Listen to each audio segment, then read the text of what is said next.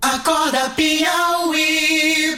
Em todo o país, penas e medidas alternativas são aplicadas nos casos de delitos de menor potencial ofensivo. Monitoramento eletrônico, comparecimento periódico em juízo, proibição de frequência a determinados lugares, né, de, de ir a determinados lugares, prestação de serviços à comunidade, pagamento em dinheiro à vítima.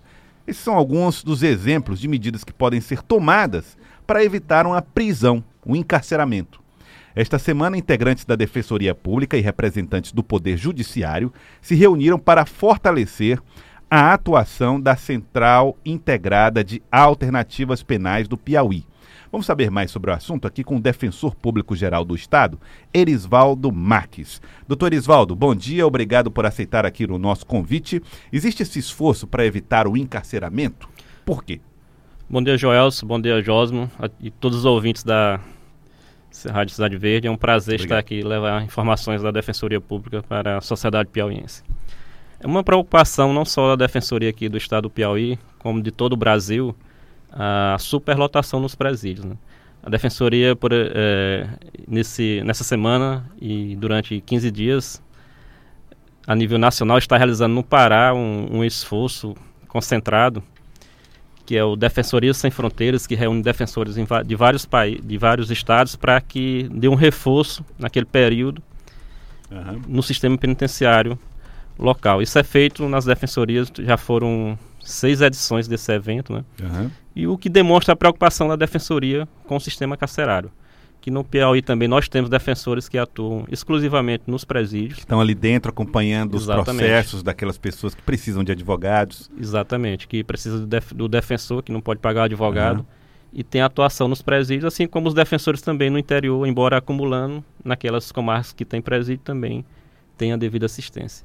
Tá. E nos foi levado pelo Jordache Pereira, né, que é coordenador da Central Integrada de Alternativas Penais, uma proposta ah. de cooperação, que a Defensoria não pode ficar de fora certo. desses eventos. Né? E o que é essa proposta? Né? No que consiste? Ela procura integrar mais as ações Defensoria Pública, Ministério Público, Poder Judiciário. Uhum. Tudo, mas tudo com esse objetivo de evitar que as pessoas uh, sem necessidade estejam atrás das grades, é isso? Exatamente. Tem muitas situações de, de condenações, ou, ou mesmo antes de uma condenação, que são propostas penas alternativas. Às vezes nem julgamento, né? Fica Exatamente. lá esperando ainda.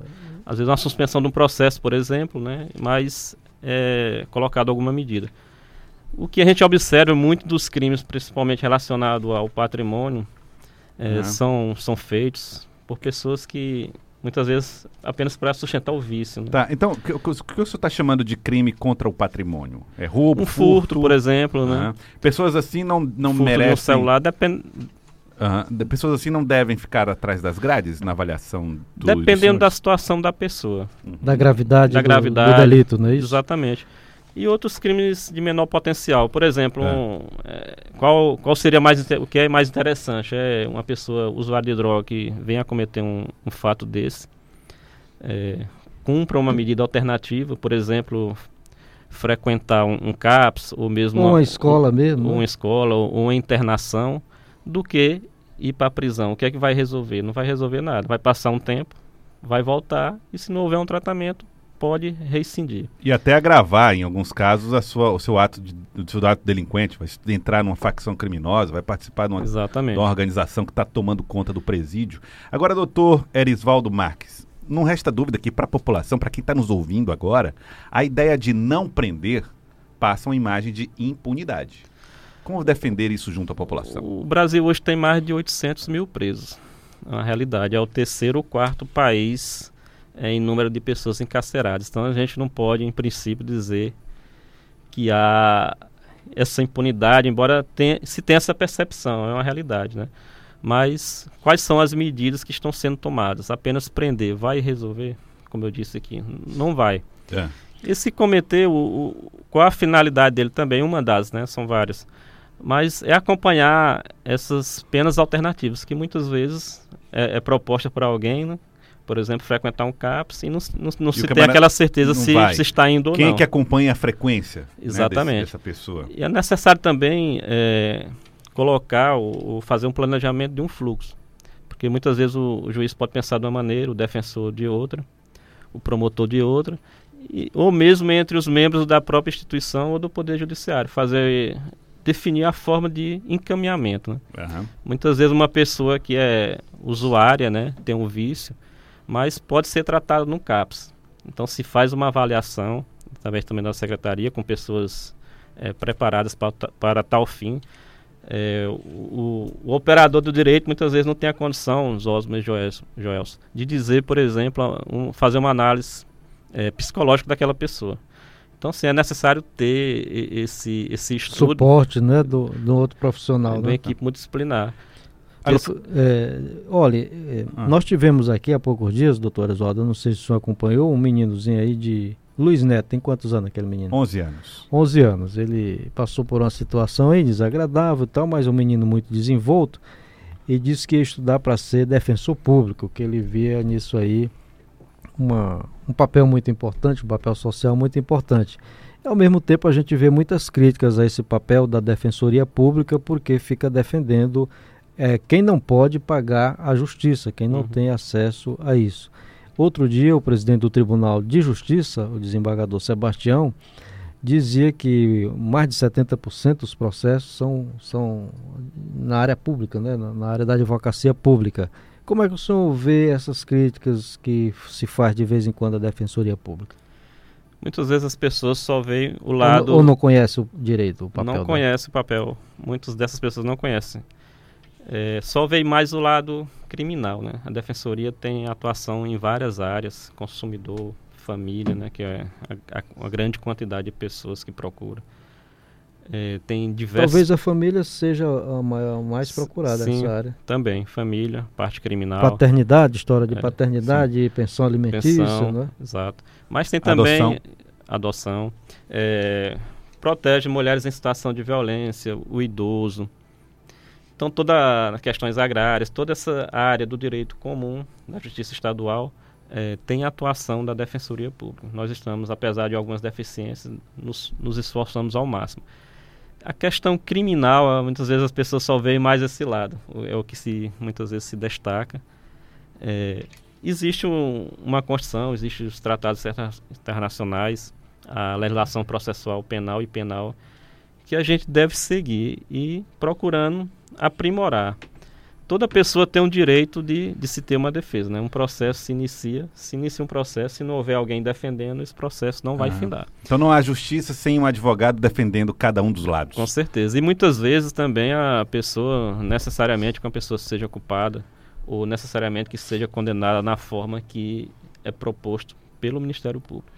A partir do momento que se defende, uma pessoa está se defendendo todas. Por quê? Porque se garante é, que as regras sejam cumpridas. Uhum. Um, um, esse, tem esse papel de fundo também. A partir do momento que um defensor procura assegurar se uma prisão está irregular, entra com habeas corpus, é, está indiretamente também dizendo ou é, passando o recado de que as regras devem ser cumpridas.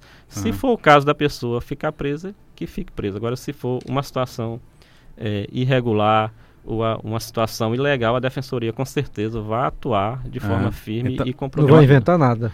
Com certeza não. A defensoria, é, a gente tem esse lado, é, digamos assim, de, de, compromisso com a justiça. Agora sim, a gente não abre mão de tudo do que dentro ah. do que for permitido no direito, a gente vai atuar em defesa das pessoas. Tá, nós estamos conversando com o defensor público geral do Estado, o doutor Erisvaldo Marques.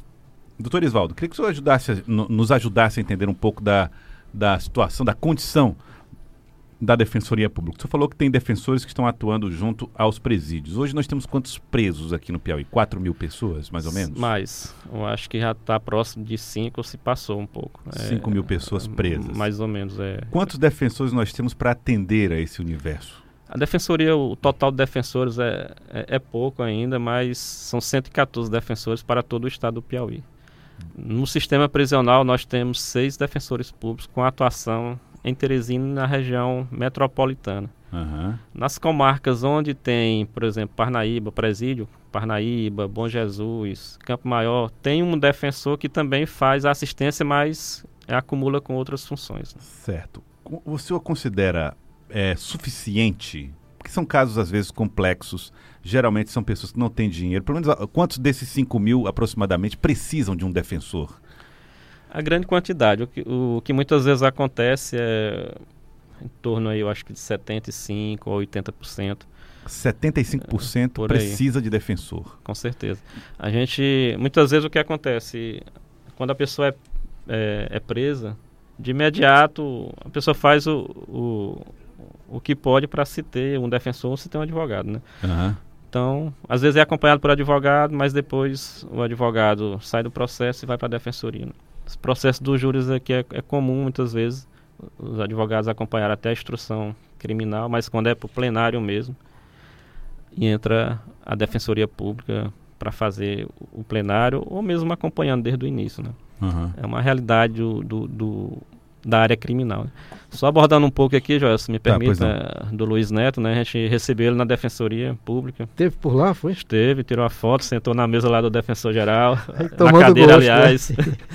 Exatamente. A, a, gente fica até lisonjeado, né, com a, é. a informação. E a percepção de, de, dele, né, da Exatamente. importância já do Defensor Público com tão pouca idade. É, é o que essas coisas nos estimula também, né, de, de continuar. Foi bom para ele, mas foi bom também para a defensoria também, é, né? Com certeza, eu acho que todos os defensores se sentiram honrados com uhum. essa intenção dele de Porque ser Porque o normal, público. na idade do menino daquele ali, é, hoje, nos dias de hoje, você querer ser um jornalista como o Joelson Jordani, que está na televisão e tal, é querer ser um jogador de futebol, como o Neymar e tal.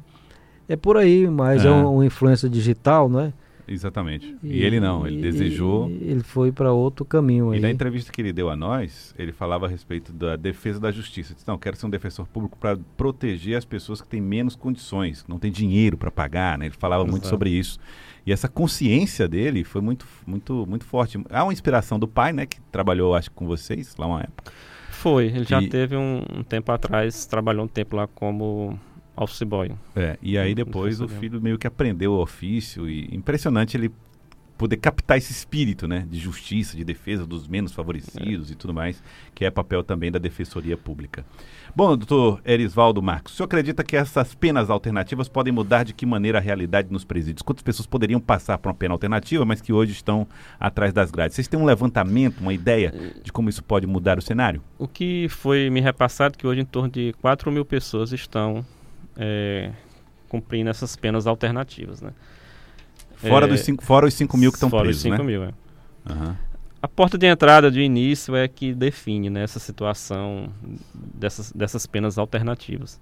Agora, crimes mais graves muitas vezes não tem essa, é, em regra, essa oportunidade, né, dependendo da situação. Então, para uhum. crimes de menor pretensão ofensiva, o que vai coibir essa pessoa entrar no sistema, como disse, tem esse risco de, de se integrar a facções.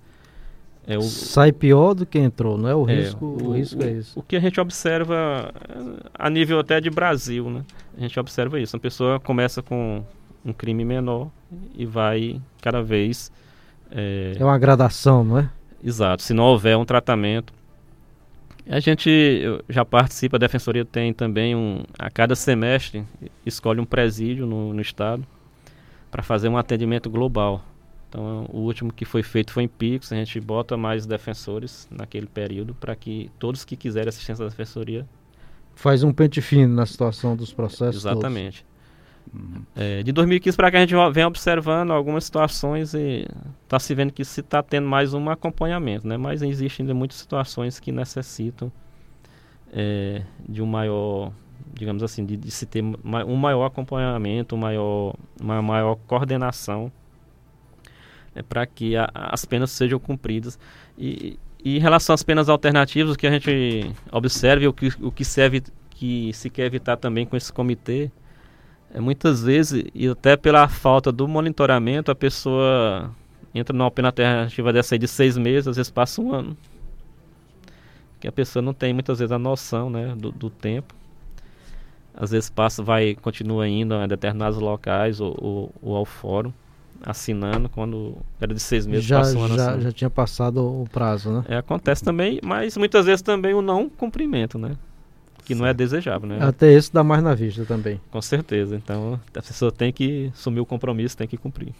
Tá certo. Queria agradecer ao doutor Erisvaldo Marques. Muito obrigado, doutor Erisvaldo, defensor público geral do Estado do Piauí. Obrigado pela participação aqui conosco. Nós que agradecemos, a Defensoria está sempre aberta para prestar informações à sociedade piauiense. Um bom dia. Muito obrigado, doutor Erisvaldo Marques. Obrigado pela participação.